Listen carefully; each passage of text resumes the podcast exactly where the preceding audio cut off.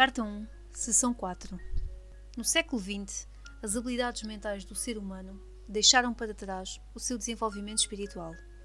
Puseram em marcha uma nova ameaça no mundo, uma vez que começaram a criar uma nova forma de consciência egóica mundial, diretamente oposta à natureza do divino amor incondicional.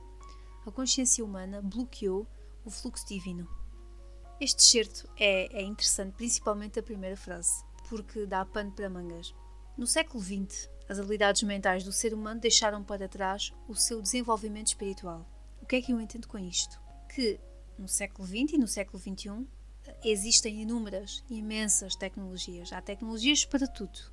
Mas o que é que acontece com as emoções do homem? O que é que acontece à vida, à mente do homem? Nada, não é? Ou então tudo.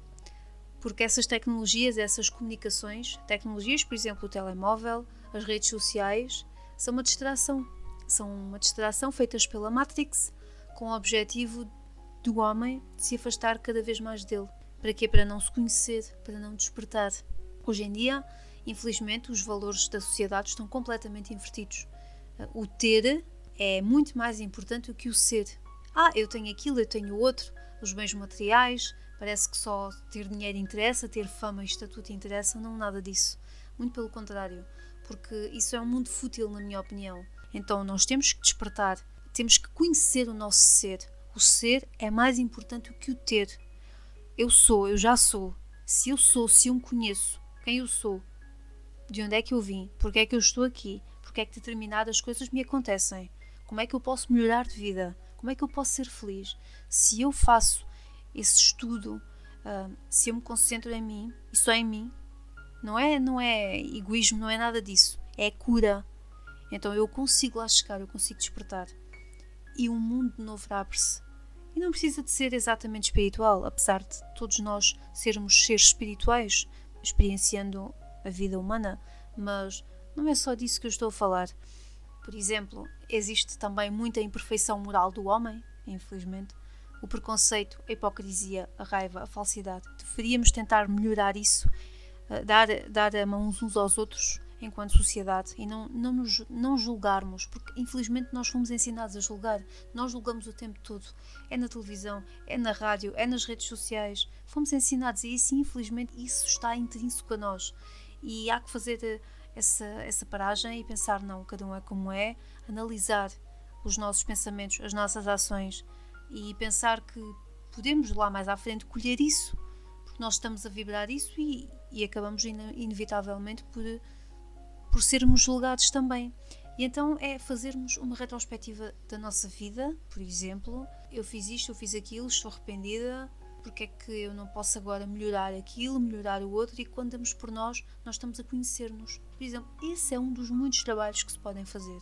Também já falei na sessão anterior sobre karmas e re reencarnação, uh, também dei algumas dicas sobre cura, como é que nós podemos curar as nossas os nossos sentimentos, as nossas emoções, são tudo exemplos. Temos é que querer. Quando nós queremos e dizemos assim ao alto: Eu quero curar-me, eu quero encontrar a minha felicidade. Então nós estamos a decretar aquilo para nós naquele momento e estamos a atrair isso tudo para nós. Eu acredito que muitas pessoas tenham medo de mergulhar dentro delas e conhecerem a sua essência, o seu ser. Ao invés disso, fogem delas, dos seus sentimentos, das emoções. Não se limpam, não meditam, vão procurar fora tudo aquilo que está dentro delas, a paz de espírito. Por exemplo, o que é que está dentro delas também? Todo o conhecimento de outras vidas. E agora hum, a segunda frase. Puseram em marcha uma nova ameaça no mundo, uma vez que começaram a criar uma nova forma de consciência egoica mundial, diretamente oposta à natureza do divino amor incondicional. A consciência humana bloqueou o fluxo divino. Exatamente. A consciência humana, esta nova forma de estar na vida que eu acabei de dizer agora, o ser versus ter, as tecnologias, as comunicações, elas até são boas, mas têm que ser canalizadas para o nosso bem, para o nosso bem-estar. E infelizmente isso não se verifica, principalmente nos jovens. Então, eh, toda essa forma de vida, a vida moderna, que é, digamos assim, só alimenta o nosso ego, se eu tenho muitas visualizações, se eu sou uma pessoa que influencia, ai, sou o máximo. Não é? Nem todas as pessoas pensam dessa maneira, mas há muitas que sim. Então o ego, o ego é um problema porque se ele for muito alimentado, nós continuamos a fugir de nós próprios. Então temos que, quanto mais nos descobrirmos, quanto mais nos conhecermos, estaremos no caminho da cura do que é melhor para nós, da nossa elevação. E lá está. A consciência egoica mundial é diretamente oposta à natureza do divino amor incondicional. Porquê? Porque eu, ao aceitar-me, ao ter amor próprio, eu já não preciso de ir buscar aos outros o quê? Que gostem de mim, aceitação. Eu já não. Eu limpo esse karma, até, eu até posso ter um karma de rejeição, e ao entender que sou amada, que, não é, ao curar-me disso, o ego fica imediatamente de lado e eu já não preciso disso porque eu aceito-me, eu sou como sou. Quando nós estamos curados, quando nós estamos limpos de karmas e olhamos para nós e conseguirmos, olhar, e conseguirmos olhar ao espelho e aceitar-nos e termos amor por nós próprios, sem julgamentos e, e acreditar que Deus Pai e Mãe ama-nos, aceita-nos e que essas crenças limitantes de Deus é Deus é tirano, Deus se fizeres isto, fizeres aquilo, vais para o inferno e vais para o céu tangas, tudo tangas. Então, se eu olhar para mim fizer esse exercício, se eu me curar, se eu me predispor a isso, no final das contas, eu serei a pessoa mais feliz deste mundo. Porquê? Porque eu estarei em paz comigo mesma. E isso, essa para mim é a maior das maiores, das maiores das felicidades.